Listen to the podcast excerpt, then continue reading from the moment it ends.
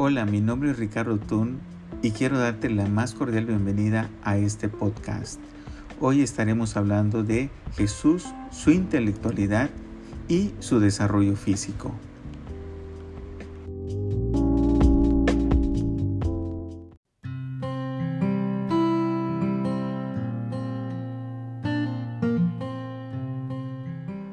Lucas 2.52 dice, y Jesús crecía en sabiduría, en estatura y en gracia para con Dios y los hombres. Para entender con mayor claridad la propuesta del Evangelio acerca de que Jesús es el modelo integral del ser humano, debemos entender lo siguiente. En el contexto del primer siglo del Imperio Romano en el que se desarrolla la vida del niño Jesús, los infantes eran valorados como necesarios para la supervivencia y el bienestar económico. El Estado consideraba a los niños como indispensables para sus propósitos económicos, culturales y militares. Es decir, la infancia pasaba por desapercibido y era visto como algo negativo e insignificante. Esta era la perspectiva de la infancia en el tiempo de Jesús. Pero la novedad que introduce el Evangelio de Lucas es presentar la niñez de Jesús con total valor y dejando un registro por escrito acerca de la grandeza de este pequeño niño llamado Jesús. El Evangelio de Lucas nos presenta un aspecto importante acerca del desarrollo de Jesús.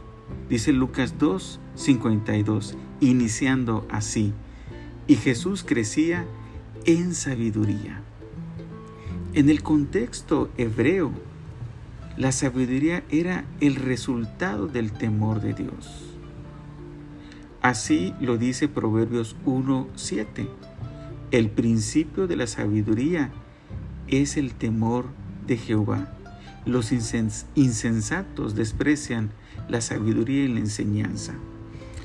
En la cultura judía también consideraban que la sabiduría era generada por seguir o hacer la voluntad de Dios, es decir, por seguir y realizar las normas que Dios ha establecido.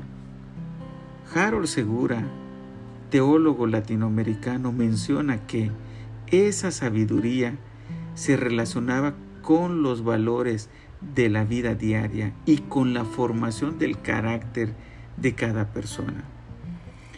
Era una sabiduría distinta a la que pregonaba los griegos, la cual se reducía a lo cognitivo, es decir, al saber académico ha sido muy probable que Jesús, que Jesús haya crecido en sabiduría como resultado de su permanente contacto con las escrituras del Antiguo Testamento, pensando, analizando, pero también actuando en la vida diaria. En este sentido, la sabiduría es más que conocimiento intelectual. Aunque no se invalida este, sino más bien un desarrollo integral entre lo intelectual y lo moral, entre lo cognitivo, pero también en lo valorativo. Esto es importante. La sabiduría va más allí del conocimiento. Pensemos en las siguientes preguntas. ¿Estamos impulsando la sabiduría en nuestros hijos o estamos impulsando más el desarrollo intelectual y académico de nuestros hijos? ¿De qué forma estamos impulsando que ellos adquieran sabiduría? Asimismo, la escritura dice en Lucas 2.52, y Jesús crecía en estatura. Este es otro de los aspectos muy importantes que registra el Evangelio de Lucas la forma en que Jesús crecía y su intención de comunicarlo a las comunidades cristianas era pedagógica, es decir, enseñar cómo debían los cristianos cuidar a sus hijos ante un contexto hostil como lo era vivir en el imperio romano. La Biblia dice en Lucas 2.40 y Jesús crecía en estatura. Este aspecto corresponde al crecimiento físico armónico que Jesús debía de desarrollar. La Biblia nos enseña que el desarrollo físico en el ser humano es importante para Dios también.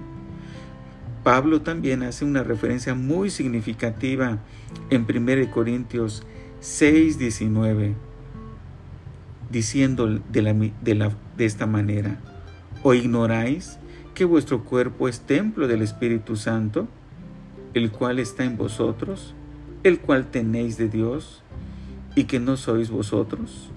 Cuando Pablo menciona que el cuerpo es del Espíritu Santo, hace referencia al Antiguo Testamento, mencionando que el cuerpo es el tabernáculo en donde habita Dios todos los días en la vida del creyente. Y no solo una vez, como pasaba en el Antiguo Testamento con los sacerdotes cuando tenían que ofrecer sacrificios una vez al año.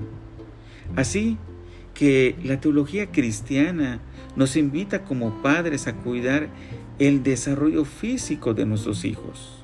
Debemos crear una cultura para alimentar debidamente a nuestros hijos. Asimismo, para disminuir la malnutrición, la desnutrición y el sobrepeso en la niñez. Asimismo, debemos considerar crear una cultura de deporte o activación física familiar que nos permita prevenir que se presenten estos problemas en nuestros hogares. Pensemos, ¿de qué forma cuidamos y fomentamos el desarrollo físico en nuestros hijos? ¿De qué forma alimentamos a nuestros hijos?